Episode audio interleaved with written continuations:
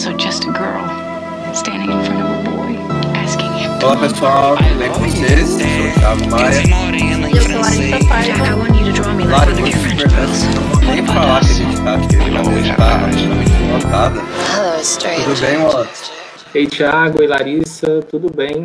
E com vocês? Tudo certo, tudo certo. Hoje, hoje o Wallace tá voltando aqui pela é, trigésima vez. O Matheus tá voltando pela segunda vez. Tudo bem, Matheus? E aí, Thiago e Larissa, obrigado pelo convite. Boa noite, pessoal que está na mesa com a gente. Prazer voltar aqui bater esse papo com vocês. E o João estreando na melhor data do ano, melhor ocasião para ele estrear, né?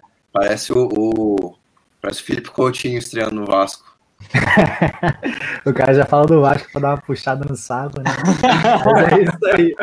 Tem que puxar lá de 2011 para falar bem do Vasco. Não, não vamos entrar nesse assunto, não, porque esse assunto me entristece. Vamos falar de cinema e não poderia ser realmente um convite melhor, porque vamos falar do ano passado inteiro. E muito obrigado por essa primeira oportunidade. Eu gosto muito do Supercuts e finalmente poder participar é uma honra. Então é isso aí, pessoal. É, vocês que já leram o título do episódio sabem que nós estamos falando aí, é, fazendo a nossa famosa retrospectiva de 2020, né? É um ano que eu acho que se desse aqui quatro, cinco horas para a gente falar desse ano, é, a gente seria, mas eu, eu sinto que eu, eu sigo todos vocês no, Twitter, eu, eu, falo com todos vocês no Twitter, é, eu vejo que assim foi um ano tão, tão incomum para todos nós. O, o Matheus mesmo, Matheus até chegou a vender os DVDs dele, né? Lá, uhum. lá no meio do ano, só para demonstrar tanto que tanto de coisa que mudou assim é, para nós e antes da gente falar dos filmes é, individuais, digamos assim, eu vou eu queria perguntar um pouquinho para vocês como é que foi assim, o é, que que o cinema fez para vocês ao longo do ano, como é que foi é, viver nesse contexto de, de pandemia, vocês sentiram saudade no cinema como eu, assim? Começou como um ano que eu tive uma relação muito forte com o cinema. Dia 2 eu tava indo no cinema já, 9 horas da manhã, para ver o Jorge Bruto, que tava viajando, foi super maneiro. Eu, porra, comecei o ano bem, né? Uma sessão, assim, marcante. Aí eu volto de viagem, vou para Tiradentes pela primeira vez, festival maneiríssimo, super animado. Aí pouco tempo depois, bum, pandemia. Então o ano começou com uma sessão marcante, com um festival, com algumas cabines super legais virou o que a gente está vendo, né? Filme só em casa, festival online, cabine online, pessoal querendo reabrir, mas a gente ainda meio receoso de voltar para o cinema. Foi bem estranho, mas ao mesmo tempo foi um ano de oportunidade, né? Oportunidade para o circuito se descobrir novas formas de chegar ao espectador, oportunidade dos festivais se reinventarem, os festivais se tornarem mais acessíveis, porque festivais como a Mostra de São Paulo e o Festival do Rio acabam sendo muito fechados para as pessoas que moram nas cidades e agora foram disponibilizados para o Brasil todo. Oportunidade para festivais menores, como o Ecrã, que antes era um negócio bem nichado ali do, aqui do Rio de Janeiro e agora o Brasil inteiro pôde acompanhar. E eu acho que foi isso, foi um ano de sofrimento, principalmente, mas que a gente também descobriu muitos caminhos novos para continuar acompanhando o cinema. Para gente aqui de Goiânia, é bem difícil, sempre foi bem difícil acompanhar os festivais e tudo mais. Tanto é que um dos nossos combinados para o ano de 2020 era pegar o carro e viajar. A gente queria ir para os festivais presenciais e, e porque aqui é uma grande viagem, né? Não é uma coisa de uma hora. A gente, para ir para qualquer. É que nem tem cabine para comer de conversa. Assim, para ir em qualquer festival é uma viagem longa. E esse era o nosso plano, nosso combinado para o ano. Acabou que a gente é, visitou muitos festivais remotamente. Então, para a gente foi interessante até compartilhar essa experiência do festival é, tanto com vocês, né, de vários lugares do, do Brasil, como com os nossos colegas aqui de Goiânia mesmo, que eram pessoas que entraram nesse mundo da cinefilia junto com a gente. É, Ramon, Mária, já vou aproveitando para deixar um beijo para todo mundo. E poder falar para essas pessoas, não, é, vai lá, assiste tal filme no festival e tal, é, é bem legal, assim, quando essa experiência é compartilhada, então eu gostaria muito que para o ano que vem, assim, para esse ano ainda, né, e para o ano que vem, para os próximos anos, de ter uma possibilidade de um festival mais híbrido, que a gente possa assistir cabines igual eu assisti algumas online mesmo, tanto Babenco, que foi incrível para a gente, a gente teve a oportunidade de assistir, então isso foi realmente especial para o Supercuts e para nós dois, então eu acho que é, vocês são muito privilegiados de estarem no Rio de Janeiro nesse momento aí. Nesse momento não, que tá meio complicado por aí, mas é, falando do cinema no, e os festivais e tudo mais, a oportunidade é bem legal. Eu acho legal o que a Larissa falou de comunidade, né? Porque realmente esse ano, como estava todo mundo em casa, essa questão dos festivais online é, realmente engrandeceu essa sensação de comunidade, assim, todo mundo acompanhando junto os festivais, comentando um com o outro pelas redes sociais sobre os filmes, umas pessoas também trazendo gente de fora, mostrando os festivais para as pessoas de fora. Eu lembro que o primeiro, que foi o Ecrã, né? Foi um negócio assim que moveu a rede, todo mundo assistiu junto e comentava, nossa, esse filme aqui é muito bom, esse filme aqui vale ver. Então foi bom, foi uma experiência interessante esse meio se tornar online, mesmo que temporariamente. Tomara que consiga se tornar híbrido, que nem a Lari falou. E é isso, foi, foi interessante. E assim como o Matheus, eu tive um início de ano assim, cheio, com experiências boas. Eu tinha acabado de cobrir pela primeira vez o Festival do Rio, então estava super empolgado para cobrir cabine, escrever. Só que a pandemia fez a gente se adaptar. E no fim das contas acabou sendo bom, porque em termos gerais, assim, esse ano passado foi o ano que eu mais vi filme na minha vida, assim. Esse, ano foi o ano que você mais viu o filme também? Então, eu não sei dizer. Eu acho que não, mas de fato eu vi bastante filme. Como para todos, assim, foi um ano, para mim foi um ano também de altos e baixos nessa relação com o cinema, né? É, a minha relação com a cidade do Rio de Janeiro, ela sempre foi muito mediada pela experiência do cinema, né? Então, para mim, foi muito estranho viver esse ano aqui, porque eu não sou aqui do Rio, ao contrário do Matheus e do João. Eu, eu nasci e cresci em outra cidade, no interior de Minas. Então, eu sempre fui muito apaixonado pelo Rio por conta dessa possibilidade também do, do das salas de cinema, do circuito muito mais amplo do que um circuito comercial que chega no interior, né? Então foi muito estranho esse ano, né? Também por isso, né? Isso de não poder ir, ir ao cinema é, meio que ressignificou um pouco também a minha relação com a própria cidade do Rio. Ao mesmo tempo, assim, claro, foi um ano de muito sofrimento, né, por razões óbvias para todo mundo, em maior ou menor medida, né, mas todo mundo de alguma forma foi atingido por esse contexto terrível, bizarro que a gente está vivendo. É, agora, sim, de positivo, além do que Matheus, João, Larissa já destacaram, né, que eu acho que é sobretudo os festivais, né, essa experiência nova dos festivais online e o quanto isso também ampliou a nossa relação com os festivais, é, mobilizou as pessoas em torno de alguns festivais, o João falou do ecrã, que tinha um público muito mais específico, muito mais nichado, né? Pelo menos da, da minha parte, da minha experiência, alguns projetos, né, que eu acabei me envolvendo ao longo desse ano e o João e o Matheus. É, então, tem tudo a ver com isso, né? Assim, o, a, a, sobretudo a, a, revista Contrabando, que foi criada lá no iníciozinho né, da pandemia. Na verdade, acho que o projeto começou um pouco antes, mas a revista de fato começou ali no iníciozinho da quarentena. Foi a própria reforma... maio e acho que em junho a gente começou a discutir isso mais abertamente. E a própria reformulação do plano aberto, né, que a gente também conduziu lá, trazendo vários críticos novos. O João também foi um desses que entrou no site. Muito então, obrigado. acho que esses projetos foram muito importantes para mim ao longo deste ano, nessa minha relação com o cinema. É, e a, destacaria também a Thiago e a Larissa também, assim, como pessoas que acho que a gente já se seguia nas redes, né? Mas a gente nunca tinha conversado e tal, e a gente acabou é, se aproximando também. Participei de vários episódios aqui com vocês. Então, de certa forma, acho que essa nossa mesa de hoje resume bem, assim, sintetiza bem essa, esses vários projetos que foram muito positivos e que eu participei ao longo de 2020. E a minha entrada para o Plano Aberto, meu primeiro texto, que foi de Nashville, inclusive, recomendo muito esse filme, foi em maio, e parece ter tanto tempo, parece que eu já faço parte do Plano Aberto há anos, sabe? Na verdade, eu comecei tem pouquinho tempo. Não, esse ano realmente durou muito mais do que os 365 dias. E deu para ver isso nas nossas retrospectivas, assim, eu acho que esse final de ano. É, a gente está vivendo esse final de ano há dois meses já, né? Que a gente está remoendo uhum. como se o ano fosse acabar e, e tudo fosse mudar. Então a gente teve essa esperança por um bom tempo. E eu acho que lá para o começo de dezembro, na primeira semana de dezembro, eu já estava pensando sobre os filmes que eu tinha visto no ano. Sem contar que em dezembro aconteceu um monte de coisa, a gente assistiu um monte de coisa. E eu já estava vendo o pessoal publicando as listas e tudo mais. é, nessa esperança que o ano acabasse logo.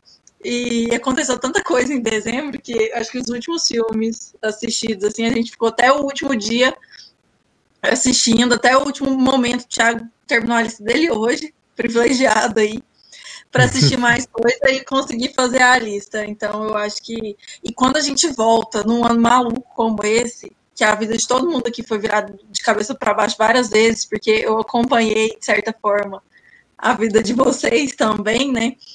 é, que a internet deixa a gente muito próximo. E quando eu estava olhando minha retrospectiva, né, meu diário ali no Letterboxd, eu estava pensando sobre isso, assim. Eu lembro quando tem alguns filmes que eu fui comentar com o Wallace e eu lembro do que estava acontecendo na minha vida, do que estava acontecendo na vida dele. É, eu lembro quando o Matheus me fez o convite para para publicar o texto na contrabanda. E essas histórias elas estão muito misturadas ali aos filmes e, e enquanto eu estava assistindo, eu lembro das mensagens que eu mandava para o Thiago, das mensagens que eu recebia de volta. Então, eu acho que foi o primeiro ano que eu senti assim tanta história presente nesse diário. Acho que em 2019 eu fiz na pressa, é, eu já sabia meio que de cabeça os filmes que eu tinha gostado mais e, e acabei não tendo essa relação tão próxima com esse diário, assim, de revisitar várias memórias e principalmente por causa disso, né? A gente ficou sem ir ao cinema, então a gente estava assistindo em casa, a gente estava assistindo sendo atrapalhado por pessoas. A gente, a vida estava acontecendo muito próximo enquanto a gente via esses filmes. Então acho que por isso que foi tão marcante assim. Sim, sim. E não só isso, né? Tiveram muitos filmes bons que saíram, pelo menos, graças a Deus.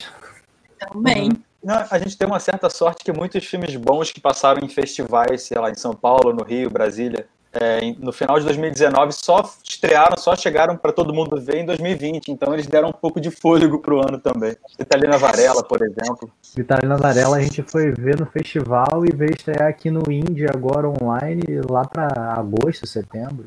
É.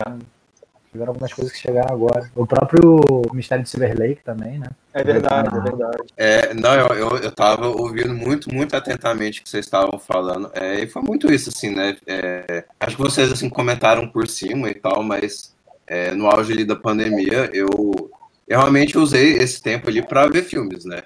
E num primeiro momento eu tava, por mais que eu tava lamentando que não tinham novos filmes para ver, mas aí eu peguei, eu vi muito filme antigo, etc e tal, né?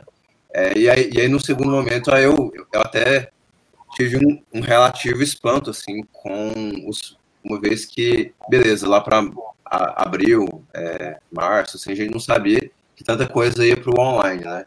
E aí, olhar de cinema, ecrã, mostra de São Paulo, tipo, em todos a gente participou online, todos a gente cobriu.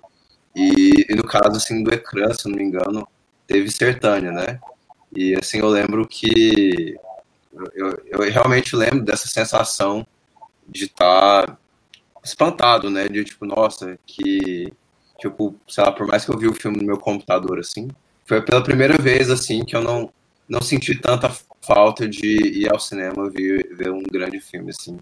Mas é, é no geral é, é isso, sim. Só comentar que nesse caso Sertânia dá para sentir bem essa sensação de comunidade que a Lari falou, sabe? Porque Sertânia foi um negócio que foi um buzz enorme nas redes sociais, né? Todo mundo que viu o filme falava, nossa, olha esse filme, cara, não sei o quê, e falava bem pra caramba. E teve gente que viu três vezes durante o festival, porque tinha essa oportunidade de rever o filme, né? Ali. Então, uma galera vendo e revendo. E realmente, foi um momento que não deu tanta falta à sala de cinema, sabe? Não, até hoje eu, eu assisti ao filme uma vez só, né? E a, o filme até estreou, acho que em São Paulo, em outros lugares, assim, teve essas estreias pequenas, né? Uma estreia bem, bem assim, é, sei lá, dá para passar despercebido. Mas eu, eu, fiquei morrendo de ódio de não ter visto o filme mais vezes, assim. Eu realmente, fazendo lista de fim de ano, pensando nos filmes e tal, eu, eu, eu não vi Metamorfose dos Pássaros. Eu não vi quando tava passando o festival. Mas aí eu, eu, eu, peguei um link e consegui baixar o filme. Então, o Metamorfose dos Passos eu já vi mais de uma vez. Eu não baixei o Sertane, eu, eu fui bonitinho, priorizei o Sertane e só vi uma vez. Eu fiquei com ódio, porque se eu tivesse baixado, eu poderia ter visto mais de uma vez. Só consegui ver uma vez só o Sertane. E eu acho que eu vou começar é, perguntando qual que foi aquele filme que surpreendeu vocês aí ao longo do ano. E para mim, eu vou, na verdade, eu vou começar. Já que eu tava falando dele, para mim, um filme que mais me surpreendeu foi um filme que eu não tava dando muita coisa, não tava esperando nada, assim, sei lá, tipo, eu não tinha muita noção do que esperar. Foi o Sertânia mesmo, assim. Eu realmente, por, por mais que eu vi que a galera é, gostou do filme, eu, eu, eu fiz questão de não ler nada, questão de não ver nada, assim. Acho que foi o filme, tranquilamente, assim, que mais me surpreendeu no ano. E que nem o João falou, esse senso de comunidade que o filme gerou, só, só me somou, assim, na, na experiência de ter visto o Sertânia. É, entrando nessa leva aí também, acho que uma boa surpresa foi o próprio Metamorfose dos Pássaros, que você já citou, que era um filme que também eu não esperava muita coisa, fui ler a sinopse, era a história da família da Catarina Vasconcelos, era um negócio que parecia relativamente desinteressante ao ler a sinopse. E quando você vê o filme, é aquela experiência linda, né? Mas não só isso, assim, é, tiveram algumas outras surpresinhas para mim esse ano, que foi o do Malik, o Malik é um diretor que eu não tinha muita afeição, eu criei um certo preconceito por ele por causa do, de canção a canção que eu acho insuportável, desculpa se alguém gostar. E A Vida Oculta é maravilhoso. É um baita filme, são três horas que vale muito a pena ficar sentado assistindo. E outro diretor, assim, que eu também não tinha uma grande afeição por ele, que me surpreendeu positivamente, foi o Tenet do Christopher Nolan, que eu acho divertidíssimo o filme. Teve uma galera que não gostou, mas eu acho um filme divertido. Eu acho que o Nolan, nessa tentativa de explicar o inexplicável, ele acaba jogando tudo pro alto e o filme acaba se tornando uma experiência audiovisual super agradável. E para fechar também, outra surpresa boa foi o A Cor que Caiu do Espaço, do Richard Stanley. Cara, eu tenho duas grandes surpresas de 2020. A primeira foi o Babenco, da Bárbara Paz, que eu vi em Tiradentes. Foi no último dia do festival, já tinha terminado a Mostra Aurora, que é a mostra principal. Aí tinha lá, ah, hoje tem sessão do Babenco da Bárbara Paz. Eu, pô, vamos ver. E eu fui sem expectativa nenhuma, porque, pô, nunca vi nenhum filme da Bárbara Paz, tá fora da competição mesmo, né?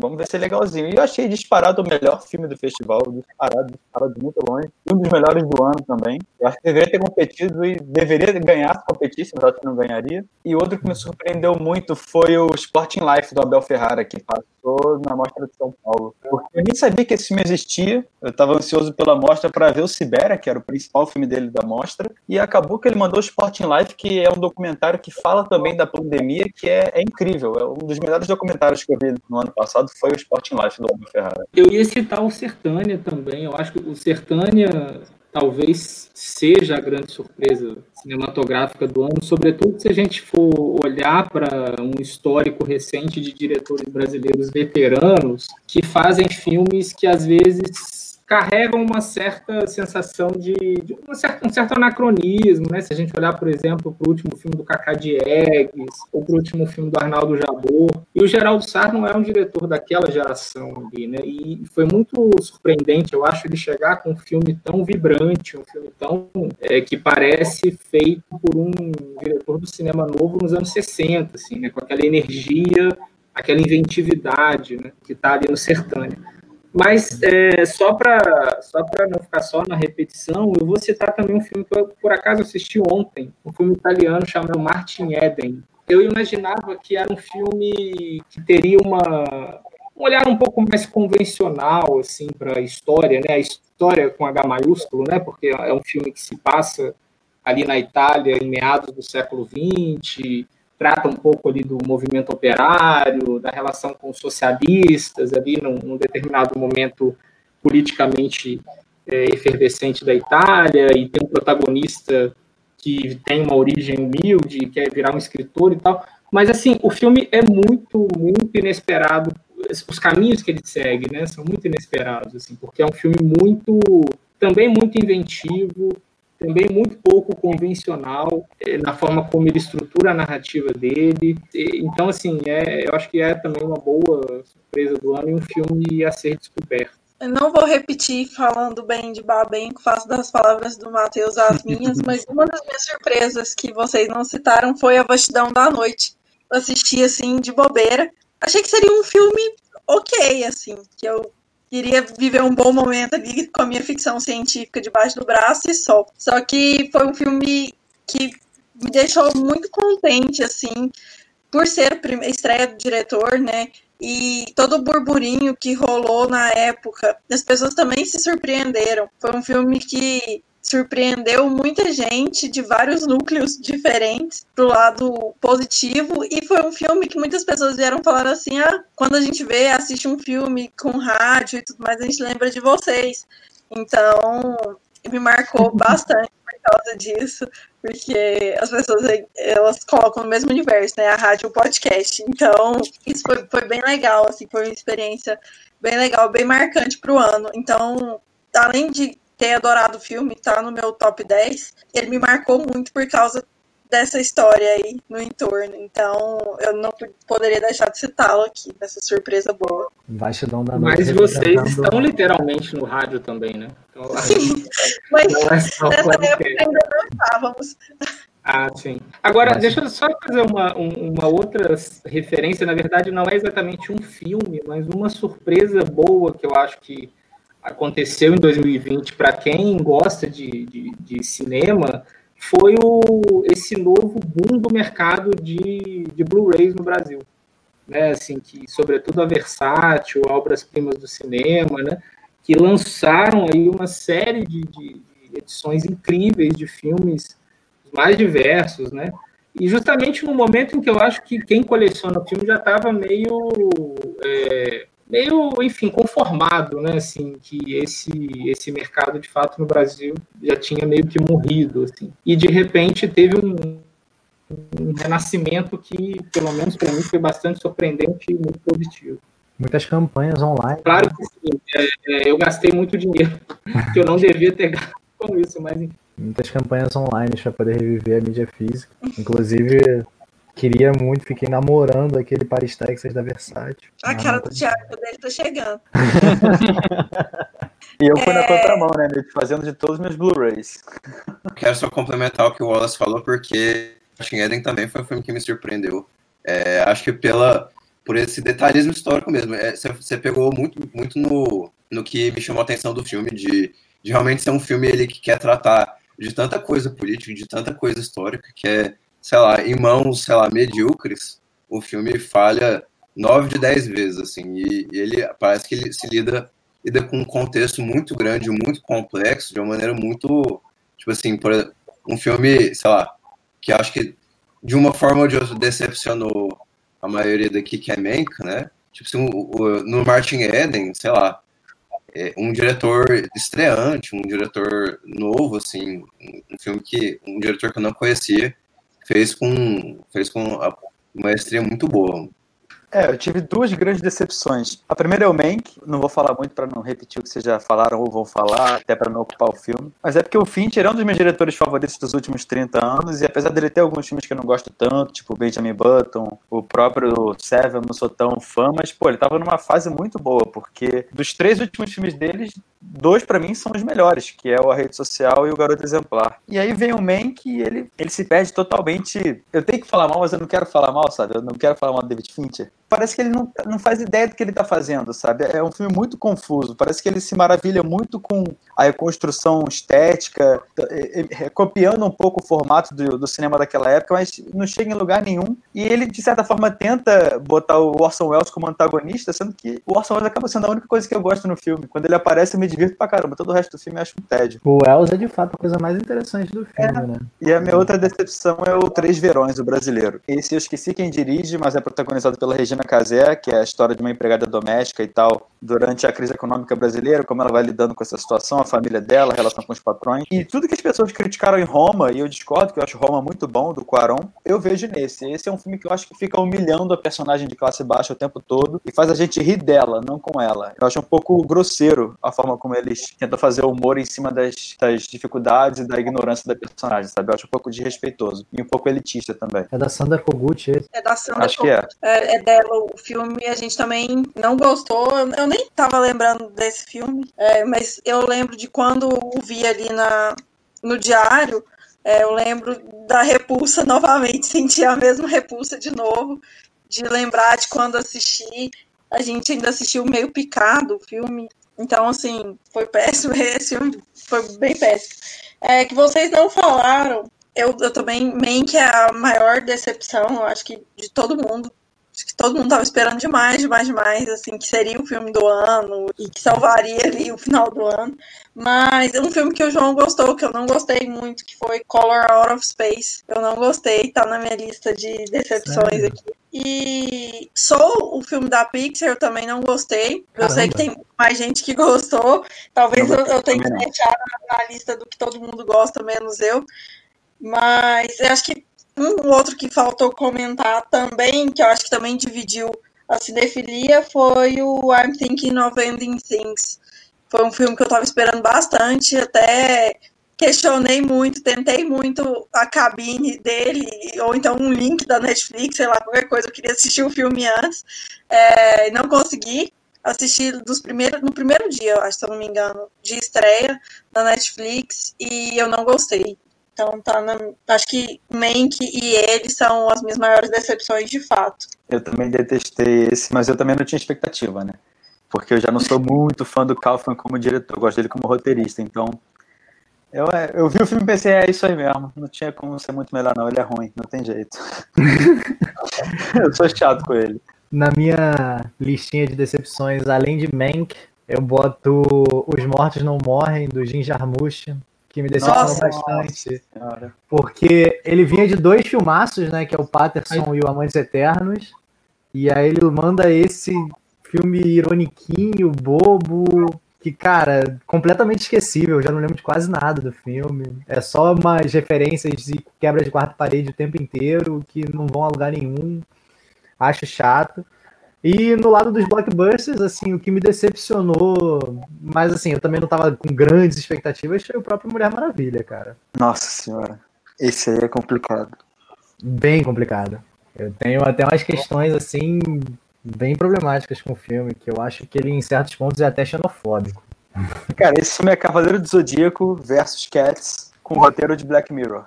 Assim, devido à época que eles escolhem retratar, os anos 80, eu acho que eles reforçam os estereótipos completamente datados e preconceituosos. E isso influencia demais a minha experiência do filme, assim, sabe?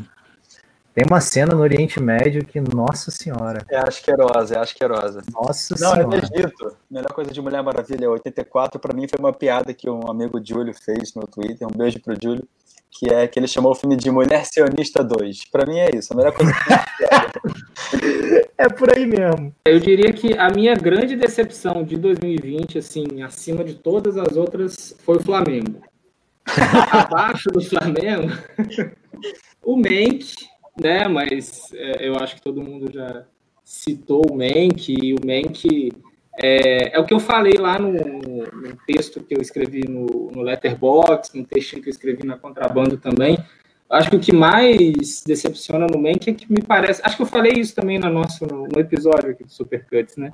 É que é um filme que me parece sem vida, assim, é um filme insosso, né? Assim, parece que não tem, ele não tem tesão pelo que ele está fazendo ali.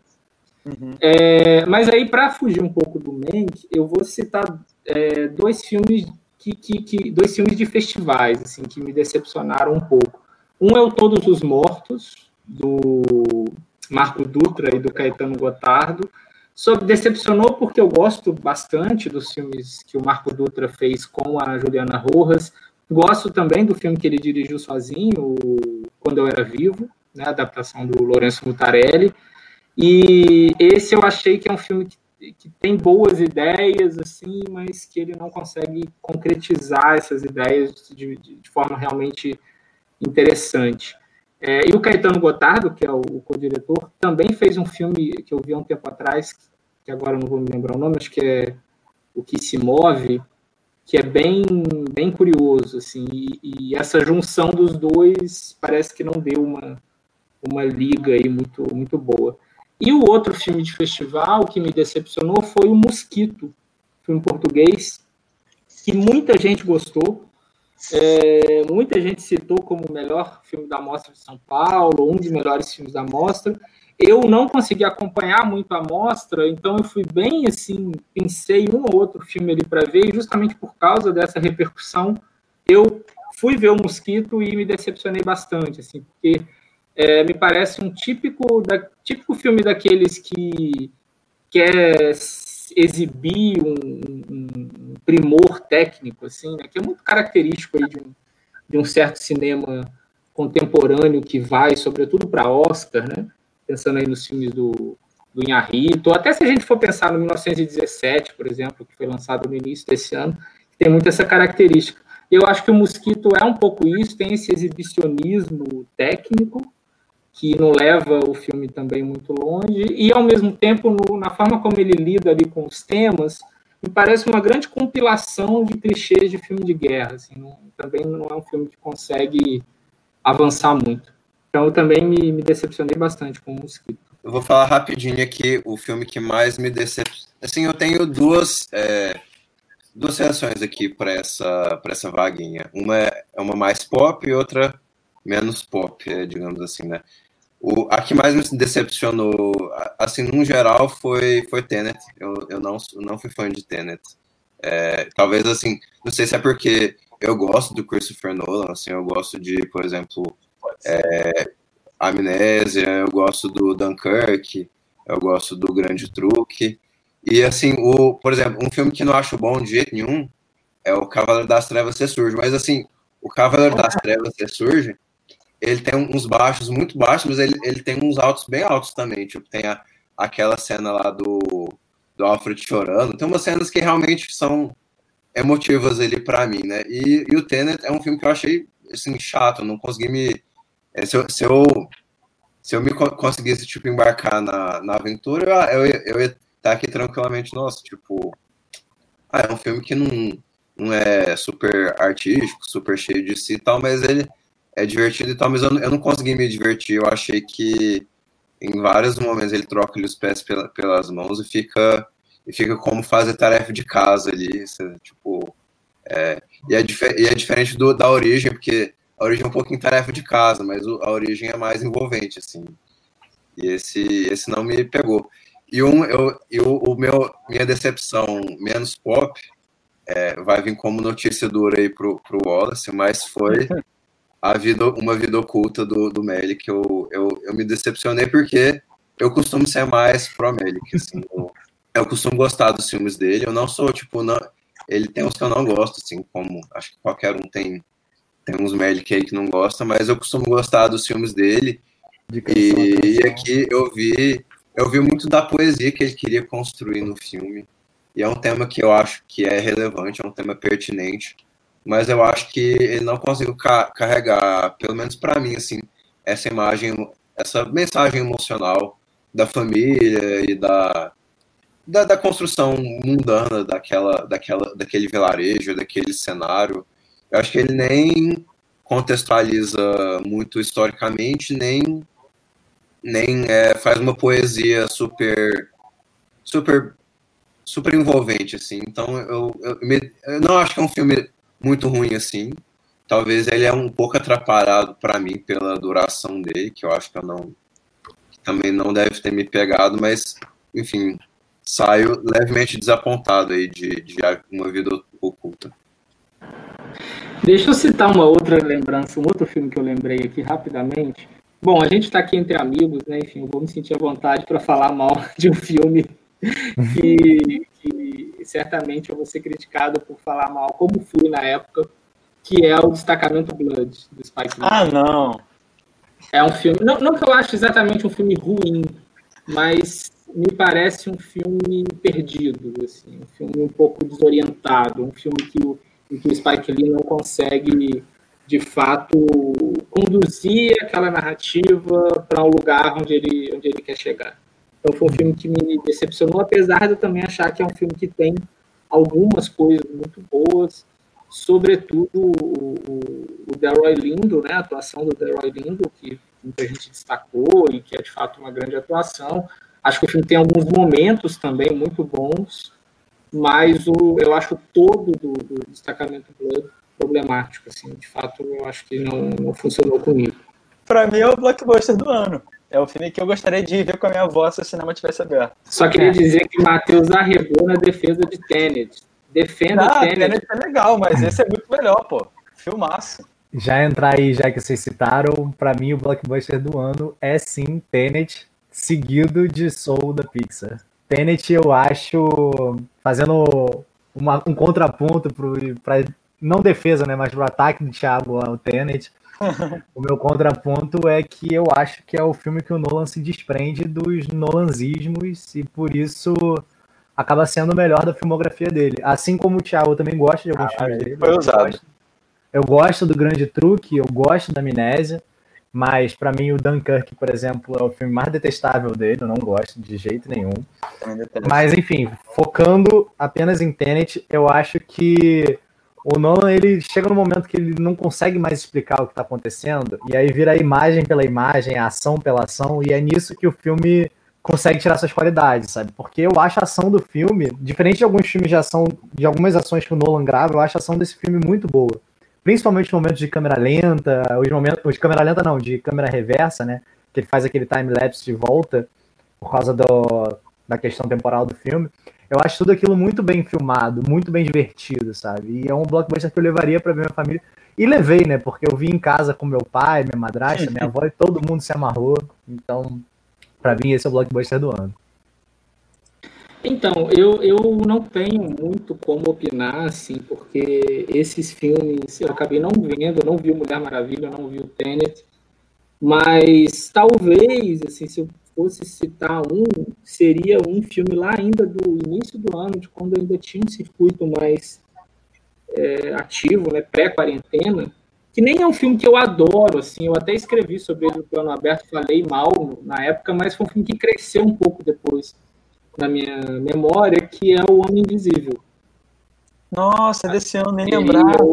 É, do início do ano. Acho que seria o meu blockbuster do ano, mas assim, sem grandes paixões. Assim, é só porque eu acho que é um filme, é um bom filme, é um filme que cresceu para mim, apesar de eu, ter, não, de eu não ter gostado no primeiro momento, e se enquadraria aí nessa categoria.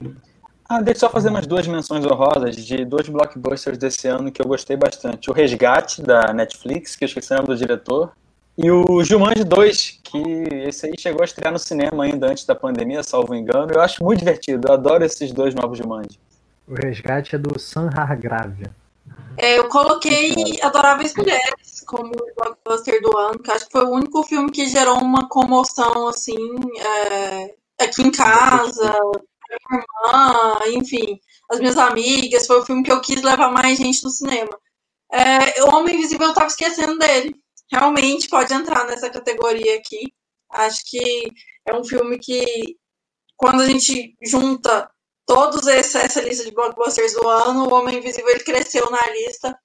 Mas eu gostei de todos os, os que vocês citaram. Eu acho que todos fazem parte desse ano estranho aí de blockbusters. E a gente também perdeu esses últimos blockbusters, a gente não assistiu. Mulher Maravilha a gente não viu ainda. O que deu para deixar para depois, a gente foi deixando. O Mulan mesmo é um que todo mundo tava esperando pra caramba, aí saiu, meia dúzia de pessoas viu, falou que era ruim e ninguém mais quis ver. Eu achei terrível. É, a gente- a gente foi, faz parte dessa meia dúzia de pessoas que viu primeiro e falou muito mal. Eu também. Bom, eu tenho duas menções honrosas aqui.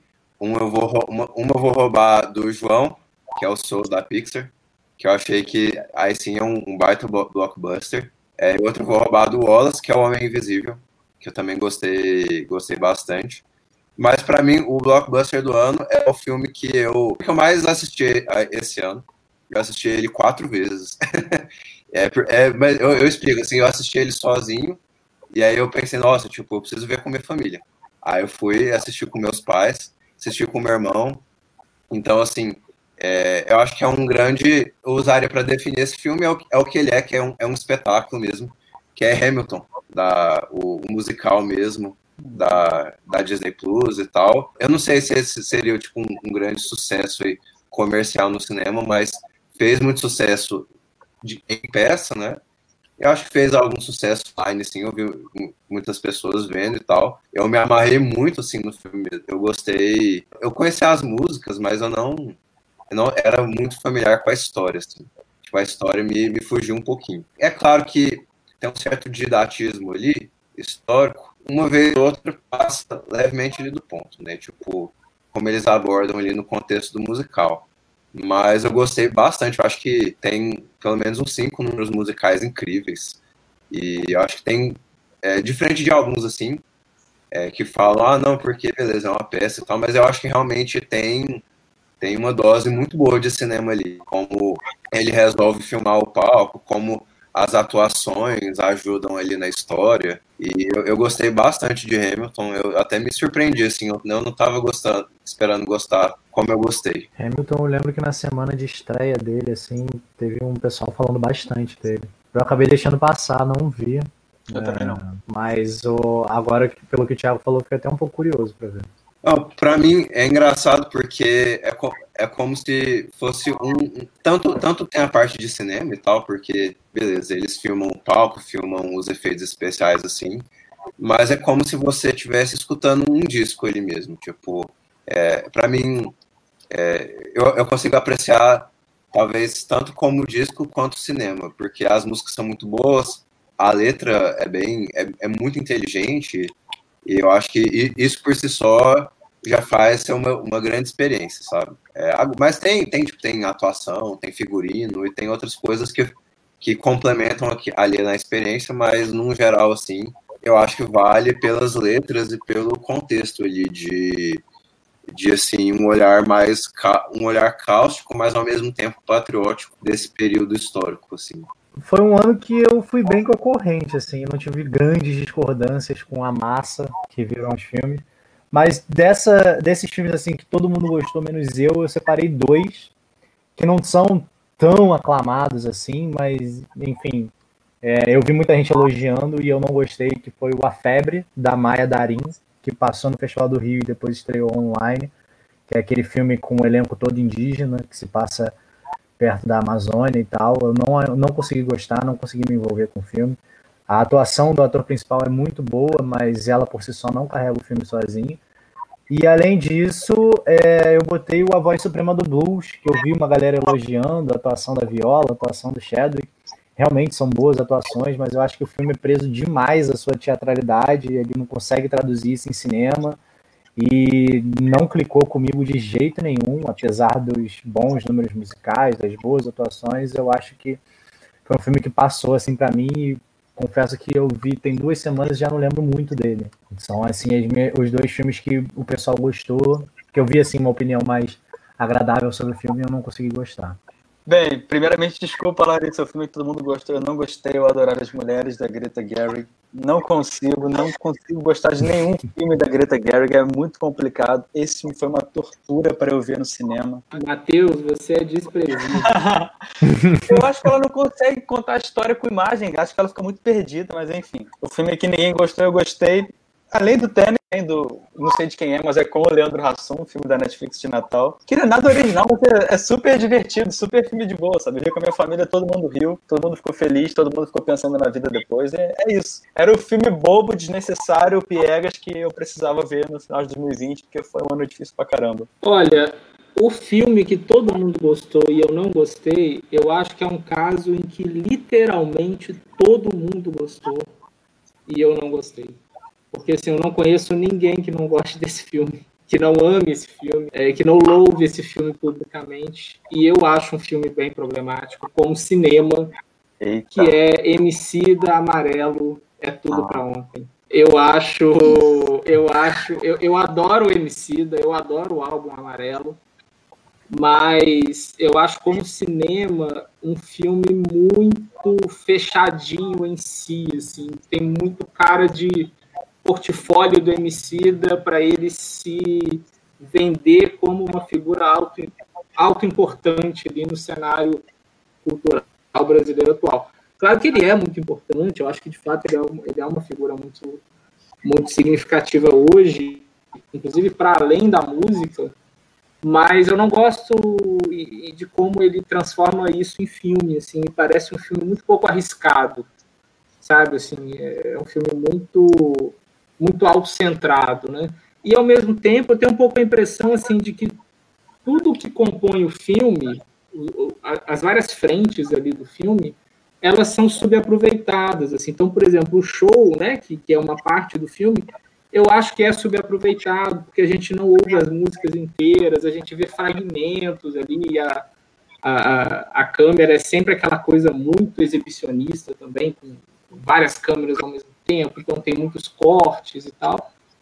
E, e as outras partes do filme também, o processo criativo dele, aquela releitura da história do Brasil que ele faz, eu acho que é tudo também subaproveitado nesse sentido. Assim, me parece que ele, ele investe um, um tempo que não é suficiente para que cada um desses elementos funcionasse, funcionasse bem no filme. Então, eu não gosto, realmente não gosto.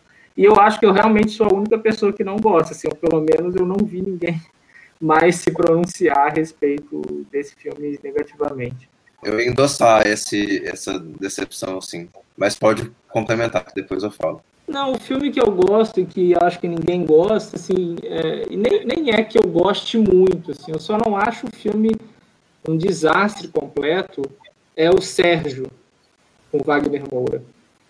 Acho um filme bonitinho, assim, agradável de ver, é, melhor do que o documentário, inclusive, que tem na Netflix também, sobre o mesmo personagem, né, o Sérgio Vieira de Mello. É, eu acho, enfim, que é um filme que funciona ali, duas horas, uma hora e cinquenta, que, que vão de boa e sem maiores traumas, assim.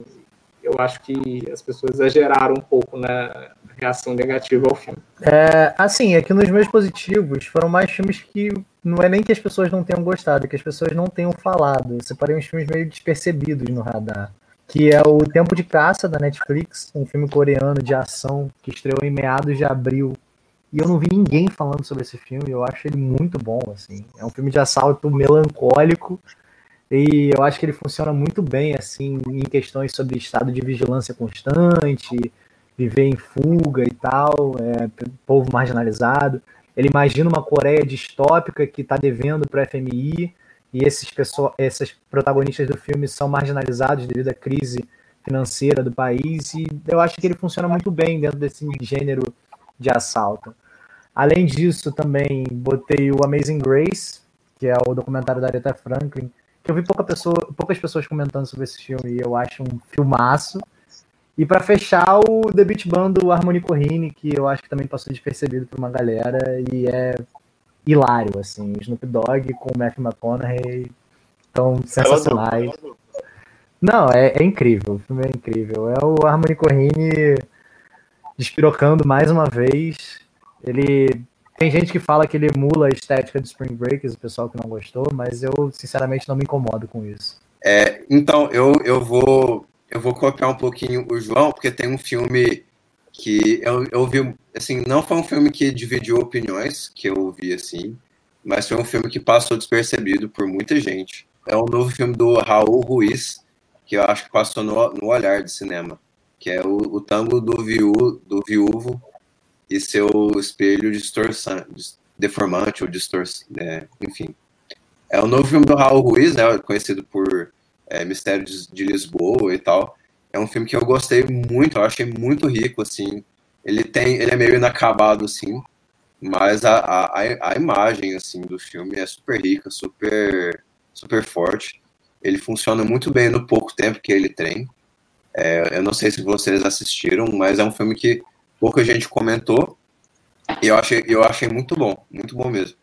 É, o filme que a maioria das pessoas aqui da, da, acho que todo mundo da roda, não, ninguém da roda gostou, ou, ou pelo menos assim, é, gostou expressivamente, assim. Eu também não acho que é um filme perfeito, mas eu gostei de Mank. Eu, foi o filme que acho que mais dividiu, assim, mas eu fico do lado dos que relativamente gostaram, apesar dos problemas ali do filme. Eu acho que ele consegue se manter na, nas performances, na, na no, no contexto histórico, na Hollywood antiga, na trilha do, do Trent Reznor. Esses, esses tipos de coisa, assim, eu acho que fazem um filme ser um filme interessante, apesar de ser realmente um filme que não vai chegar é, em breve, assim, nos melhores do David Fincher. Mas foi um filme que eu gostei, assim. Eu teria uma opinião mais positiva que negativa dele.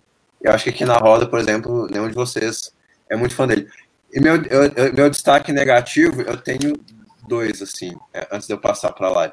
É, um é o Honeyland, que eu acho que é, é um documentário que eu vi, eu vi respostas mais positivas que não. É um documentário que foi difícil descer comigo por, por uma série de motivos ali, mas eu acho que ele também tem um certo olhar de cima para baixo para aquela pobreza e tal. Não sei, é, é um filme que não consegue carregar a mensagem dele para mim e concorreu ao Oscar e tal. E o meu destaque negativo é o Emicida, porque é um filme que eu acho que muito facilmente, ele com, com poucos detalhes, ele, ele seria um filme muito bem sucedido, porque ele tem boas intenções, eu adoro Emicida também. Talvez por isso que eu tenha me decepcionado, assim. E eu acho que a pior coisa do filme é que ele é a força emocional que ele deveria ter, por ser um filme de luta, por ser um filme é, escapista, ele usar a música como forma de luta, mas uma forma como de, de dança e de é, celebração coletiva, eu não senti quase nada disso assim, no filme. E tem uma outra cena forte, tipo a cena da Fernanda Montenegro, eu gostei. É, eu gostei da cena da, da, da Angela Davis. Eu gostei de cenas pontuais ali no filme, mas eu acho que o filme, no geral, ele é muito, é, ele é muito fraco no sentido emocional, assim, ele tinha um grande potencial. Por isso que eu me desapontei, assim. Ele é fraco no sentido de não conseguir, não conseguir encaixar o soco, assim, não enca encaixar esse esse golpe emocional na gente. Vamos lá para os meus, então. Que todo mundo gosta, menos eu. Under the Silver Lake é um dos títulos que eu não gostei, de fato, assim, do ano. Assim, foi um dos piores filmes para mim, junto com Palm Springs. Vou tentar me justificar nos dois aqui. O Under the Silver Lake, eu assisti meio que sem saber de nada, assim, era, foi uma recomendação do Thiago, e ele faz uma coxa de retalhos ali, e vai colocando infinitas ideias, chegou no, no meio do filme, eu já não sabia nem onde eu estava mais, e com a justificativa do, de ser um cinema autoral, contemporâneo, e eu vi até uma crítica do Chico falando sobre isso, foi quando eu li a crítica do Chico que eu consegui entender o que eu estava sentindo em relação ao filme e por que ele me incomodava tanto. Porque o filme acabou eu estava muito, muito incomodada. E eu senti que foi exatamente isso, sabe? A cada cena eu me distraía mais e, e não conseguia ver é, esse cinema autoral que o diretor estava prometendo e ao mesmo tempo não conseguia ver uma história sendo bem contada ali. Então eu não gostei mesmo. Queria ter gostado, queria é, ler as críticas de vocês e ter sentido essa empatia, mas não aconteceu. E Palm Springs. Palm Springs foi a experiência mais bizarra dos últimos tempos. Enfim, não assistam em férias em família, não assistam com sua sogra do lado. E é um filme que dá muita vergonha, assim, de assistir em família. Não, não façam isso. Foi uma experiência bizarra, principalmente porque todos estávamos esperando uma comédia romântica. E só que ele fracassa no mesmo ponto que, que eu falei sobre o Under the Silver Lake, em Palm Springs, mais ainda, porque ele tenta sustentar na, naquele ator que faz Brooklyn Nine-Nine, não sei o nome dele. E ele é realmente bom, ele é realmente engraçado. Acho que é isso. Ele é realmente engraçadinho, sabe? Só que o filme é uma piada em cima de outra piada e também se perde. E eu acho que o que eu posso deixar sem dar spoiler para vocês é isso, assim. Qual foi o ator que mais te chamou a atenção? O papel masculino, assim, ou feminino? E feminino, e o feminino que mais te chamou a atenção ali no ano? Ator e atriz, assim? Então, eu acho que premiar um só é, é muito pouco, mas então eu separei dois. E nesses dois para cada um é um casal, né? Na atuação feminina eu botei a Adele Rainel e a Noemi Merland, Retrato Uma Jovem em Chamas. E também botei a Sidney Flanagan, Flanagan de Nunca, Raramente, Às vezes Sempre. Para mim foram as três atuações femininas do ano, assim todas fenomenais em suas particularidades, em seus estilos. E no masculino, não poderia deixar de valorizar o meu querido Adam Sandler pelo Howie Bling. Fenomenal, maravilhoso, melhor atuação do ano. Discordem enquanto quiserem, não, não consigo pensar em outra atuação melhor. Mas também para fazer uma mençãozinha honrosa ali em segundo lugar, um pouquinho abaixo só, eu boto o Lee Kang-shen de Dias do Tsai Miliang. O Lee Kancheng é o meu primeiro, e se tiver que botar um segundo, eu não sei se está válido na lista que eu fiz, que eu considero só o lançamento de 2020 e os festivais, lançamento no Brasil 2020. Está válido que é o Robert Pattinson em High Life, é o meu segundo. E nas atrizes eu escolho a Vitalina Varela, do Vitalina Varela, do Pedro Costa, e a Kimi Ri pelo Hotel As Margens do Rio, do Hong Sang-soo. A Kimi Ri, pra mim, é a melhor atriz do mundo, assim, disparada hoje. Mais uma vez, ela tá bem pra cacete nesse filme. E a Vitalina Varela, ela é o filme, sabe? Eu, meu ator favorito do ano, vou concordar com o João, é o Adam Sandler. Acho que não tem, não tem como escapar aquela, aquela presença do Adam Sandler naquele filme. É uma coisa muito absurda, assim, hipnotizante e vibrante. E apesar de eu ter gostado também da, da, das, das, outras atuações que o João e o Matheus citaram, mas eu fico com o Adam Sandler sem menções honrosas, porque ele é, para mim, é para mim a atuação do ano, sem nenhuma dúvida, assim, então prefiro ficar só com ele. Para mim, Adam Sandler, Adam Sandler basta, nesse caso. E a atriz do ano, eu também vou concordar com o João, é, eu também escolhi só uma, é, que é a Sidney Flanagan, o nunca, raramente, às vezes, sempre. Ela tá bem demais. É uma, é uma, é uma baita revelação também, né? Não sei se ela já tinha uma. Já tinha feito outros filmes antes, né? Mas de toda forma, se, se tinha feito, era uma atriz bem pouco conhecida, né? E Sim. é um papel bem difícil, assim, eu acho que ela segura com uma força impressionante. Assim, então, para mim, é a melhor atuação feminina do ano. Antes de uns dias para trás, eu estava tava em dúvida qual que eu escolhi, se era a Noemi Merlan ou a Adele Renel, de Retrato de uma Jovem Chamas. Eu acho que as duas performances eles são puta complementares ali, tipo, é, é, difícil escolher uma, porque realmente, assim, tem um pouco dessa relação ali das duas mesmo, são, são duas protagonistas e duas grandes protagonistas, mas é, eu vi Vitalina Varela, eu acho que é a atuação feminina do ano, sem sombra de dúvidas, assim, eu acho que que nem o Matheus falou, ela é o filme. Ela é tipo que a menina de, de sei lá, eu pensei na, na menina de Roma, lá, a, a Yalitza lá e tal, só que é tipo que ela faz, só que com, com anabolizantes, assim, tipo, uhum. sabe, com, com muita mais, muito mais força, muito mais é, potência. E não sei, assim, eu acho, eu acho um filme muito. Ra rapidamente virou um filme muito especial para mim, por conta da, da língua, por conta da, enfim, ela, ela encarna tanta coisa ali, é tanto, tanto contexto, e eu acho muito brilhante que ela fala pouco, ela, mas assim, quando ela fala, ela fala numa convicção, e você realmente, o Pedro Costa é foda, né? E a minha atuação masculina tem, tem a menção rosa aí pro Adam Sandler, mas para mim a atuação do ano que eu mais gostei foi a do, do Delroy Lindo, do Destacamento Blood. Muito é, bem lembrado porque eu acho que é um personagem que me intriga muito, assim, esse personagem é, desiludido, é, esse personagem que é, faz muito, é, assim, fala muito, faz muito, mas é, tem coisa ali por trás. Eu, eu acho que eu, eu, eu, fazia tempo que eu não vi um personagem assim, com aquela composição, e por isso que foi meu, meu ator, assim, meu, minha minha performance do ano, que eu, eu acho que o Adam Sandler tá brilhante, assim. Mas é, esse contexto histórico, esse contexto político, assim, eu achei muito bem construído no do Spike Lee. Eu acho que seria um filme relativamente medíocre sem ele, assim. E é um filme que eu, eu acabo gostando bastante, muito por conta dele. Eu acho que ele, ele, dá, ele dá muito gosto, assim, pro filme. Ele dá muito impacto emocional pro filme. Então eu fico com ele. Até hoje eu lembro muito do monólogo dele no filme e é um negócio que ficou, assim, é, é muito forte. Eu acho que eu nunca vi um personagem trampista com tanta complexidade que nem o personagem dele no filme do Spike Lee. É, é bom demais mesmo esse personagem. É, eu não quero repetir os que vocês já falaram e foram atuações muito marcantes. Então, tanto é que as nossas listas estão muito parecidas em relação às atuações, porque é, todas elas foram muito comentadas na época. Uma das minhas anotações aqui, como menção honrosa, que a gente não falou sobre, é a Florence Pugh em Adoráveis Mulheres. Eu, ela é a minha favorita do clã.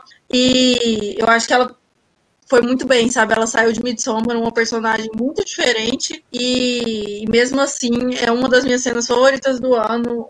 É, como a gente não vai falar mais de Adoráveis Mulheres, eu já vou falar sobre essa cena, que é quando ela tá falando sobre o que é o casamento. Não sei se vocês lembram. Uhum. Não lembro. Ela tá naquela sala com os quadros de pintura e aí ela fala sobre o que é o casamento na sociedade para uma mulher. E eu acho que a cena me chamou muita atenção, é a minha cena favorita do filme.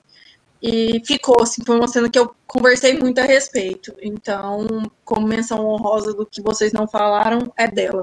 A Florence é uma das atrizes dessa geração atual, né, cara? Uma das melhores, assim. Acho ela É. muito boa. Desde o Lady Macbeth, que eu esqueci o nome do diretor, eu acho ela boa pra caramba. Deixa, só para não passar em branco, eu falei que eu não ia citar nenhuma menção honrosa, mas eu acabei lembrando aqui de um ator que eu acho que é um filme de 2019, mas que estreou no início de 2020 no Brasil. É um personagem que, de certa forma, apesar de não ser trampista, porque ali é um contexto dos 90, né?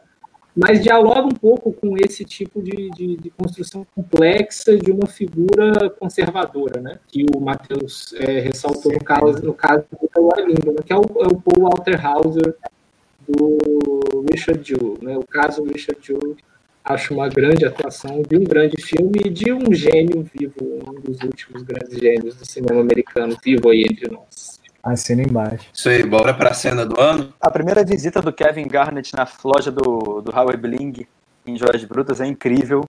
O filme todo tá ali naquela cena, que ele tá fazendo um monte de aposta o tempo todo, tá lidando com um monte de gente no telefone, atendendo um monte de cliente. Essa cena é muito foda pra mim, muito forte. Demora muito pra entender o que tá acontecendo ali. Eu gosto muito de uma das últimas cenas do High Life, quando o personagem do, do André 3000, o nome do, do ator, esqueci. Que ele tem um nome artístico, que ele é músico também. Enfim, a cena que um personagem simplesmente desaparece, ele se desintegra, é um dos negócios mais bonitos do ano para mim. A Claire Denis é muito gênia. E a cena da Macarena de Richard Jewell, que não poderia deixar de fora. Essa cena é maravilhosa. Pô, o Clint Eastwood filmou um dia dançando a Macarena nas Olimpíadas, cara. Muito lindo aquilo. Ainda nas cenas do ano, eu poderia citar o Joias Brutas inteiro, mas eu vou me ater ao Howie ganhando a aposta, que é o grande clímax do filme, né? O final, aquele final acachapante que você termina e faz um. suspira. E é, aquilo ali é, é fantástico, é cinema puro, é um filme que é uma bomba relógio, a bomba relógio explode finalmente. E é, sem dar muitos spoilers, sem dar muitos detalhes, né? É isso, assim, é, pra mim é o- a grande cena do ano, mas eu também, assim como o Matheus, vou citar a Asian algumas outras, que também são grandíssimas cenas. Eu acho que o Wallace vai citar uma delas também, que é a cena da massagem do Dias. Eu acho essa cena fantástica. De- e ela é demorada, mas ela é envolvente na demora dela. Você vai ficando envolvido por aquela cena e tudo que vai acontecendo vai acontecendo de uma forma natural, de uma forma sensorial, assim, você vai se sentindo dentro daquilo ali e é incrível. E por último, a cena que intitula o Nunca, Raramente, Às vezes Sempre, que é um soco na barriga de tão forte que é a cena. Eu acho que essas são as três grandes cenas do ano. Já citei o monólogo do Delroy Lindo também, quando o Thiago falou dele, também acho que é uma grande cena. Enfim, é difícil escolher só uma. Passa pro próximo, vai lá, Wallace. Poxa, eu, eu vou repetir, assim, era essas três cenas que eu separei também. Caramba, que coincidência. São as minhas três cenas favoritas do ano, não sei em qual ordem. Eu acho a cena do Joias Brutas, de fato, ela tem esse, essa capacidade, né, de, de, de de deixar a gente meio atônito, assim, quando acontece. Ao mesmo tempo, é tão óbvio que terminaria daquele jeito, né, mas, mas enfim, é, a, a forma como os irmãos Safdie constroem todo aquele momento é, é incrível, assim, eu acho que é o coroamento perfeito de um, de um filme que talvez seja o grande filme do ano passado. Né? É, o Dias, eu acho, acho incrível também ter essa cena que a gente consegue destacar de um filme que, a princípio, é observação do cotidiano mais prosaico possível, e no meio ali tem essa grande cena. Né? É, então, de fato, também acho que é resultado de um, um diretor que é brilhante mesmo, né, ao longo da trajetória dele. É, mas, assim, se eu tivesse que votar, votar em uma cena, eu votaria na cena do Nunca, Raramente, Às vezes, Sempre, porque eu acho que é a cena da... que... Não sei, eu acho que a cena que aquela, que aquela atriz, que é a Sidney Flanagan, é, de fato se revela por completo ali, como a, a, grande atriz que ela é, a grande interpretação que ela está é, é, oferecendo ali no filme. Né? E é uma cena que eu acho que consegue, ao mesmo tempo, ser muito dura. Acho que eu até escrevi isso quando eu escrevi sobre o filme. Assim. Ela é uma cena muito dura, como o João falou, é um soco ali que a gente leva. É, e ao mesmo tempo, o que eu acho mais incrível assim é como que toda a dureza daquela cena tá ao mesmo tempo tá, tá emoldurada por um afeto que aquela mulher tem com a garota, né? É, a dureza do conteúdo da cena tá na, na experiência prévia da garota, né? E no fato dela estar tá tendo que revelar aquilo naquele momento. Mas não me parece uma cena cruel com ela né? Assim, é, com a, não existe ali um, um certo sadismo por parte do filme em estar tá fazendo aquilo com a personagem, estar tá colocando a personagem naquela situação. Sobretudo, eu acho por conta dessa moldura afetuosa ali que existe na figura daquela funcionária da clínica, né? E que está ali tentando é, gerar algum conforto para a menina, ao mesmo tempo que ela tem que ser direta, ela tem que cumprir uma burocracia ali que é violenta no fim das contas. Né? Então, de fato, para mim, é... e, e, eu acho que tem esse mérito também, né, de ser uma, uma cena que consegue se, é, é, intitular o filme de uma forma tão potente, assim, né? Tão fica tão claro depois que a gente vê aquela cena por que, que o filme tem esse título, né? e, é, e, é, e é completamente justificável que o filme tenha esse título. Uma coisa que eu gosto dessa cena também é como que é dosado o ritmo dela, né? Ela vai numa crescente, assim, todo o drama, toda a situação, ela vai crescendo, crescendo, crescendo e no final é isso, essa situação um pouco incômoda, um pouco confortável, porque você vê que a médica tá tentando ajudar, a assistente, né, tá tentando ajudar ali, e ela ao mesmo tempo é uma situação chata de burocracia e é uma situação também um pouco invasiva dela ter que expor coisas pessoais, né? É, é um cenão mesmo, é né? um grande, uma grande cena. De nunca, raramente, às vezes sempre, outra cena que me marcou bastante foi aquela que elas estão no metrô e a prima beija o, o cara e, e elas dão a mão ali embaixo e elas ficam de mão, mãos dadas. Essa cena foi a hora que acabou comigo, assim, terminei de enterrar naquele momento. Foi quando eu comecei a chorar e não parei mais. Eu acho que essa cena ela, ela vai ser diferente para vocês e para mim, no, caso, porque naquele momento, daquelas, quando elas seguraram as mãos, me, eu até comentei com o Thiago sobre isso, me veio muito a imagem da minha melhor amiga e as coisas que a gente já passou juntas e por aí vai. Eu viajei no tempo, assim, para minha adolescência, naquelas mãos dadas ali. Então, foi a, cena mais importante para mim do filme. Por mais que a, a, que em primeiro momento mais chamasse atenção fosse a que dá título ao filme, é, a cena que ficou mesmo, que me marcou demais. E eu achei que foi excelente, excelente aquela escolha das mãos dadas, que disse tudo sobre a relação das duas, disse tudo sobre o que é ser adolescente, disse tudo como um adolescente consegue resolver as coisas, né? Então, eu acho que essa cena é uma das minhas favoritas do ano, do filme é a minha favorita, com certeza. E como menção honrosa aqui, eu queria deixar de Retrato de uma Jovem Chamas. Eu, eu achei difícil escolher uma cena desse filme, porque ele tem muitas cenas é, brilhantes, assim, é, isoladas, né? E a que eu mais gostei, assim, foi é, no final do filme, quando uma pede para a outra olhar para trás e ela olha, assim, tipo, não olha para trás e ela olha. Tem, tem um, um momento ali do, do filme que eu acho que como a, a, a Celine escolhe filmar isso e ela filma sempre uma na sombra da outra, ela desvia o foco ali das duas entre um e a outra. Eu achei essa cena muito bem construída, assim, esteticamente linda. E nesse filme que é esteticamente perfeito, assim, de todas as cenas parecem uma pintura, é difícil escolher uma cena que chame menos atenção. Inclusive é o filme que eu mais assisti esse esse ano, é, repetidamente, né? Assisti três vezes esse filme. E nas três vezes foi a cena que eu mais quis parar para prestar atenção em tudo que estava acontecendo.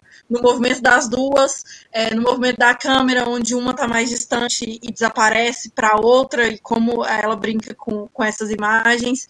É, no posicionamento das duas também, como a que vai embora está posicionada bem mais baixo, como com a cabeça baixa mesmo, e a que fica é a presença maior na cena. Então, eu acho que das cenas favoritas, essa precisava ser mencionada. E eu passo para o Thiago aqui agora, que acho que foi o único que não falou. Bom, eu vou ser breve, eu vou ser breve, mas eu tenho três cenas para destacar. É, a primeira é uma menção honrosa, é de um filme brasileiro que se chama Entre Nós Talvez Estejam Multidões, é um filme mineiro, acho que passou no olhar, se não me engano.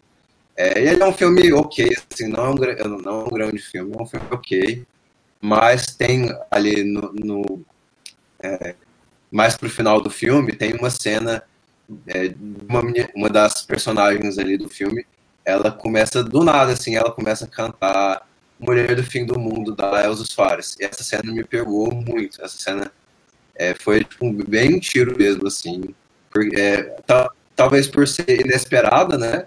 E por casar bem com o contexto político. É um, é, um, é, um, é um filme de resistência, um filme Brasil 2020, todo esse cenário que a gente conhece. É, mas, assim, a, a menina, ela canta maravilhosamente bem, ela canta sem instrumento algum, ela canta com a câmera na cara, ela, só, ela começa a puxar, e aí eu adoro a música da Elsa, mas, assim, eu demorei uns, uns sei lá, 5, 10 segundos para perceber que ela estava cantando a música da Elsa. E eu achei lindo, achei maravilhoso, assim, foi uma das cenas que mais me pegou. A outra cena que me pegou muito foi a do monólogo do Delroy Lindo. Eu achei que, é, por conta, assim, do silêncio, do uso do Marvin Gaye, da... Eu acho que essa cena dá muita cara no filme. É, se não fosse essa cena, talvez eu nem gostasse tanto assim do filme, mas é, tem um contexto muito grande ali e você realmente se sente na, na pele daquele, daquele pai, né, soldado que tem que sei lá, faz essas escolhas difíceis. E eu achei uma bela cena, depois ele dá um monólogo, assim, é, frente a frente com a câmera, eu achei uma belíssima cena, belíssima mesmo. Mas a cena do ano, é, vou chovendo molhado, mas a cena do ano é o clímax de Joias Brutas, quando, no final do filme, quando, né, não vou dar spoiler aqui, se alguém por acaso não assistiu, né, não sei como você sobreviveu o episódio até aqui, mas, assim, é, sei lá, é magnífica, né? É um grande. É, ali é cinema puro, é cinema. Só para não fa falar de outra cena do filme que vocês não comentaram, é uma cena que ele tá. que o Adam Sandler tá na boate e os irmãos Seth jogam aquela luz azul na cara dele. Ele tá. É, não, é, não é muito spoiler, ele tá olhando pro, em direção ao banheiro, né? É logo antes dele entrar no banheiro da boate. É, eu achei linda, aquela cena é maravilhosa. Aquela cena ficou eternizado como GIF. Então tá na, na internet para quem quiser ver. Eu, eu vi, vira e mexe, eu mando essa cena pra Larissa, que a Larissa não é, não é tão fã assim de joias brutas. Mas aquela cena é magnífica também, mas, mas sei lá, o, é, o, o, final ali do Adam Sandler é, é, é coisa de outro mundo. É, você, você falou de de um filme brasileiro, para poder citar uma grande cena de cinema brasileiro também, eu poderia dizer também o final de Cabeça de Negro, que quando eles começam quando eles começam a botar o clímax e misturar também com imagens documentais das ocupações escolares, eu acho aquilo fantástico. É um, provavelmente um dos finais que mais me arrasaram no ano. Só não diria que foi o filme que mais me arrasou no ano, porque tem o Nunca, Raramente, às vezes sempre, e o final de Joias Brutas. Mas tá ali rivalizando bem com esses, assim.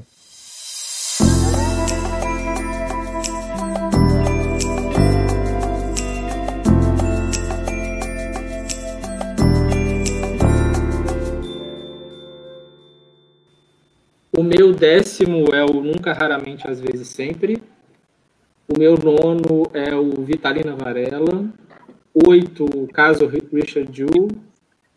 Sete é um filme que até a gente não comentou aqui, é, chamado Não Haverá Mais Noite, um filme que passou no Festival Icrã. Seis, Sertânia. Cinco, Retrato de uma Jovem em Chamas. Quatro, A Metamorfose dos Pássaros. Três, Uma Vida Oculta o nosso grande Terence Malick. e o 2 e o 1, eles são intercambiáveis aí. Então, assim, eu não sei qual que eu gosto mais, qual que eu prefiro colocar em primeiro. Então, vou deixar os dois juntos nas duas primeiras posições, é, porque eu acho que realmente são filmes que eu amo rigorosamente na mesma intensidade, apesar de serem filmes muito diferentes, diferentes entre si. Que é Joias Brutas e Dias, do Tsai Miliano. Meu décimo é o Babenco, da Bárbara Paz. Nono, Sibéria, do Abel Ferrara. O oitavo é o Dias, do Sai. Sétimo é o Nadando até o Mar se Tornar Azul, do Dia Janquet, um documentário que passou na mostra, a gente também não falou hoje dele.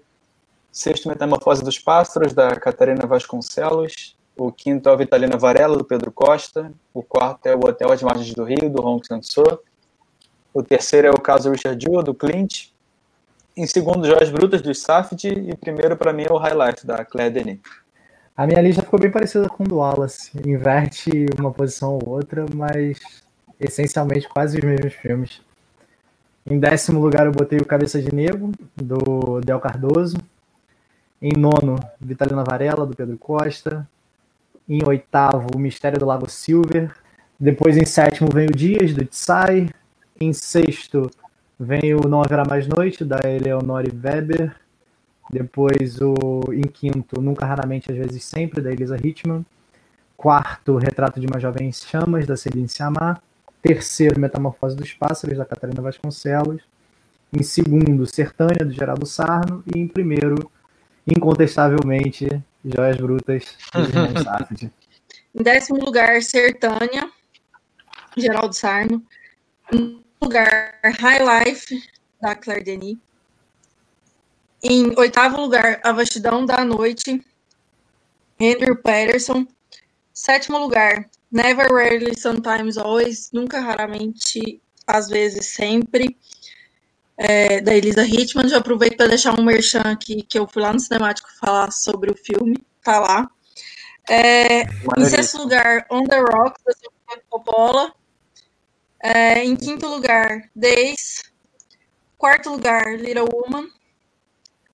Terceiro lugar, Babenco. Segundo lugar, A Metamorfose dos Pássaros. E primeiro lugar, Retrato de uma Jovem em Chamas. É, eu queria mencionar que, infelizmente, Vitalina Varela e Richard Jewell eu assisti depois de montar a lista, então por isso que eles não entraram. Mas vou deixar aqui como menção honrosa. Dentro da minha lista tem filmes aí que acho que vocês viram e tal, mas talvez quem esteja nos escutando talvez não viu porque estavam em festivais, então eu decidi deixar três menções honrosas disso, que são filmes que estavam no cinema, ou que estavam no cinema ou que iam para o cinema, assim, é, e são, sei lá, relativamente mais acessíveis. São só três menções, que é o Destacamento Blood, do Spike Lee, o Richard Jewell, do Clint Eastwood, é, e o é, Você Não Esteve Aqui, do é, Ken Loach. São minhas três menções honrosas aí.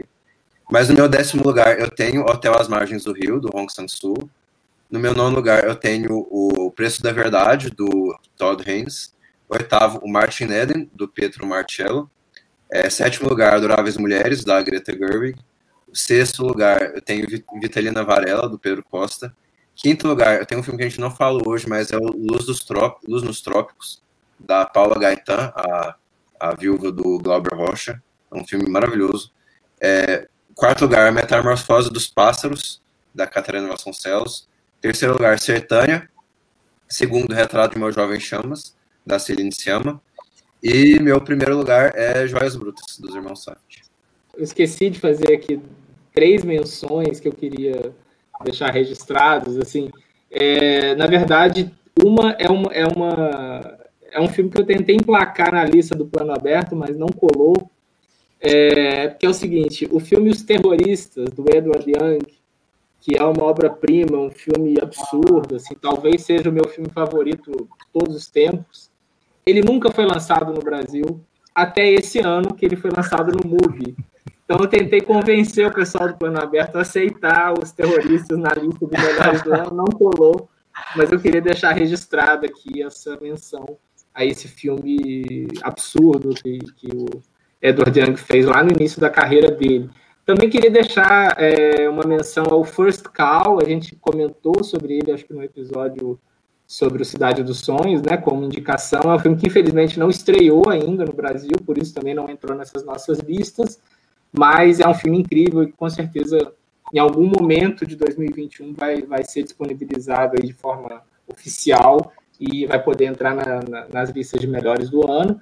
E, por fim, eu queria só é, fazer uma observação que já faz algum tempo que eu não faço lista de piores filmes do ano. O Matheus é uma pessoa que, que fala muito disso no Twitter, às vezes eu concordo muito com ele, assim, de ser um pouco bobo isso, né, de ficar é, elegendo os filmes ruins, os piores filmes do ano. É, mas, de toda forma, eu acho que em 2020 teve o caso de um filme que não é ruim, teve o caso de um filme que é criminoso. Eu acho que no caso de um filme criminoso, vale a pena citar que é Jojo Rabbit.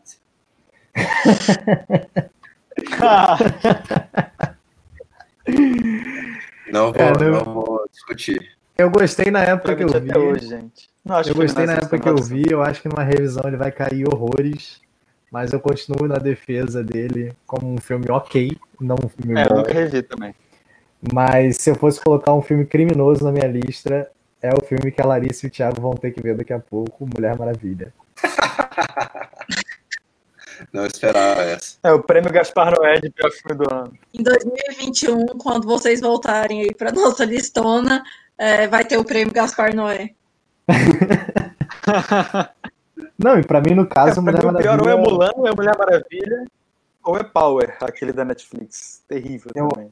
Eu acho Mulher Maravilha questão de ser criminoso mesmo porque eu vejo xenofobia no filme. Então, para mim, é criminoso de fato, não é só criminoso de ruim. Entendi. Ah, eu, mas... não pensei muito nisso, mas eu acho que se eu, assim, é, tem dois filmes que se destacaram muito pela ruindade para mim. É, uma animação, que é o Superman Red Sun. É, achei horroroso. Mas é, é, esse filme tinha que se esforçar mais um pouquinho para ser tão ruim como, quanto O Dilema das Redes, da Netflix, que é um filme absolutamente terrível. Nossa, assim. Eu odeio esse filme também. absolutamente nada de bom. Antes de eu terminar, eu vou ler rapidinho aqui, porque eu chamei, a gente chamou mais gente para participar. É, eu é, queria agradecer aqui ao, ao Vitor, que o Vitor Martins, que votou no, no Farol. É, o, o, o nosso amigo é, Zé Abrão votou na Vastidão da Noite. O Euler votou no Cemitério das Almas Perdidas. Miguel Forlin votou no Vitalina Varela. A minha, amiga Gabriela Perdiu votou no Nunca, Raramente, Às vezes Sempre. O Diego, o Diego Qualia, votou no Sertânia. Vitor Top Kedira Torga votou no Under the Silver Lake. É, duas votaram na Adoráveis Mulheres, que é a minha amiga Maria Siqueira e a Carissa. É, Retrato de Jovem Jovem Chama recebeu três votos, que foi do, do Felipe Leão, da Júlia Pulverente e da Marina, minha amiga também. É, Joias Brutas foi o que mais foi votado em primeiro lugar, com o Ramon, o Lucas Pires e o Caio também votando além do João e de mim. É, bom, um, e na verdade o meu filme favorito seria o Farol, só que no episódio de ano passado eu votei no Farol como meu favorito porque eu já tinha visto. Então eu deixei Farol or concurso qualquer forma, recebeu alguns votos aí. Mas eu, eu juntei todos os votos. Então, quem estiver anotando em casa, a nota que ficou, o placar agregado ficou em décimo lugar, High Life. Em nono lugar, Babenco. Em oitavo lugar, Adoráveis Mulheres. Em sétimo lugar, Metamorfose dos Pássaros. Dias em sexto lugar. Quinto lugar para Destacamento Blood. É, quarto lugar para Sertânia. Terceiro lugar para Nunca Raramente, às vezes sempre. É, segundo lugar para Joias Brutas e primeiro lugar para de uma Jovem Chamas. Então, foi o grande ganhador aí da noite. Listão, listão. Foi muito boa a lista. Acho que esse episódio aí deu, assim, em termos de indicação, aí é mato, né? A galera vai, ah, vai ficar o ano inteiro aí tem indicação e não recomendação também, né? O Wallace resolveu puxar esse assunto aí pra gente e já falei. A, a, gente mencionou aí no programa, no mínimo, uns 30 ótimos filmes, né? De 2020 e 2019 também, que estrearam no passado. Muita coisa pra galera ir atrás, caso não tenham visto. Com certeza. E o melhor é que boa parte desses filmes citados estão em streaming. Tem filme em Amazon, tem filme em Telecine, tem filme em Netflix. Então, grande maioria é de fácil acesso. Não, e tá fácil baixar também a maioria do, dos filmes aí. Tem alguns com problema de legenda, mas enfim, acho que esses que a gente está falando, principalmente, tiveram um destaque bem grande no ano aí. É só pedir para a galera no Twitter que alguém apareça com um link rapidinho uhum. na mão. Gente, eu queria agradecer vocês por se disponibilizarem a participar do episódio da nossa temporada, começando aqui, temporada 2021. É, estão convidados para voltarem várias vezes durante o ano aí. Se acharem algum tema relevante, fala, gente, queremos falar lá no Supercut sobre X, é, que a mesa está sempre aberta para vocês. João, primeira vez aqui, espero que tenha gostado. Volte mais vezes. Wallace, a lista de agradecimentos para você é infinita. E por, por todos os episódios, pelo ano, por estar em várias memórias do meu diário aqui. Obrigada de verdade. Matheus, muito obrigada pelas oportunidades na cinefilia do ano. Valeu, é, obrigado muito foi um ano bem, bem legal, assim, eu estou muito contente de olhar para trás e ver os amigos que a gente fez e os filmes que a gente assistiu e tudo que a gente conseguiu trocar em conhecimento da vida também. Então, estou emocionada de ser o primeiro episódio aí da temporada. Acho que a gente começou muito bem. Vai ser um episódio longo, mas quem acompanha o Supercut está acostumado com essas peripécias aí. E, Thiago, obrigada também por topar essa loucura que é o Supercuts comigo. Nada, obrigado vocês. É, obrigado e realmente aquilo que eu falei no começo, né? Oportunidade única, evento muito bom falar dos melhores filmes do ano passado. Obrigado pela primeira oportunidade de Supercuts. É, espero voltar algum dia, em breve. E essa mesa é fantástica. Todos contribuíram muito bem. Muito obrigado. Acho que o episódio ficou bom pra caramba. Eu queria agradecer e queria informar também que eu acabei de baixar The Terrorizers de 1986 aqui, só para dar duas estrelas, para irritar o Alan. ele, ele, nunca valoriza os filmes do Michael Cimino, então é hora de eu começar a me vingar com o Edward Young. Você vai ver Young se você agora. Fizer isso, eu vou, se você fizer isso, eu vou implodir, eu vou implodir o seu site. Olha só, o, o Matheus, você sabe que você falar mal de Edward Young, você não tem que passar só pelo Wallace, não, né? Tem que passar por mim também, né? Bring it on, bring it on. não, então... Excelente, muito obrigado pelo convite, obrigado por gravar com vocês. Vocês são vocês quatro pessoas que eu gosto muito, eu admiro muito todos vocês. Sempre uma honra, o papo foi maneiríssimo. E é isso aí, que 2021 seja melhor para todos nós. Valeu, Larissa, valeu, Thiago, mais uma vez. Estamos juntos aí também para vários episódios aí pela frente, ao longo do ano. E Matheus e João também, enfim, sempre ótimo conversar com vocês. Isso aí, agradecer quem chegou até aqui, né? Um episódio dos mais longos, mas é, acho que também foi dos mais ricos que a gente fez aqui. É, falo, falo com tranquilidade. E é isso, né? É, eu vou. Os meninos, é, para quem não sabe, os meninos escrevem no plano aberto, escrevem na revista Contrabando também. Eu acho que eu vou pedir para o Matheus deixar as redes sociais aí da, é, do, do site e tudo mais para a galera ler, para a galera consumir. É, o Plano Aberto vocês encontram no Instagram, arroba Plano Aberto, no Facebook é Plano Aberto Site, e no Twitter é Plano Aberto Site também. E no Letterboxd Plano Aberto. E a Contrabando é, em todos os lugares, é arroba Leia Contrabando. No Letterboxd, Instagram, Twitter Facebook. Quem quiser me encontrar nas redes sociais é arroba o Alexandrioli em todas elas. Cara, eu fiz uma Linktree porque cada rede social é uma arroba, então eu fiz uma Linktree que é joão.oliveira. E aí lá você acha link pro meu Twitter, pro meu Letterboxd, pro meu Instagram. Eu acho que é mais fácil guiar por ali. Tem meus últimos textos também. É, vocês falaram que eu sou da contrabando, eu não sou, mas pretendo colaborar um dia com o texto. Fica aí o pedido. Vem aí, vem aí. Mas vocês também encontram meus textos no plano aberto. Eu tenho me aventurado a escrever sobre jogos e sobre música também. Pretendo escrever sobre algum jogo em breve. Não falar só de cinema. É, falei de Celeste recentemente, falei da discografia do Kanye West. E foram duas experiências agradáveis. E pretendo em 2021 começar, continuar com essa versatilidade na escrita aí. Cobrem do João no Twitter para ele fazer um texto de Riverdale para o plano aberto, que a gente está tentando aí animar ele para fazer, que vai ficar maneiro. Aí sim. Quinta temporada estreia agora em janeiro. Eu vou ver a quinta temporada e quem sabe não sai um texto sobre a temporada inteira. E assistam Riverdale, é uma baita série. Supercast está começando de novo mais uma temporada.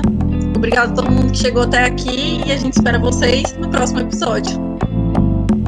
Say what again? I dare you, I dare you, I double dare you, motherfucker. Say what one more goddamn time. I'm sorry, Dave. taught me keep your friends close, but your enemies close. The Force will be with you always.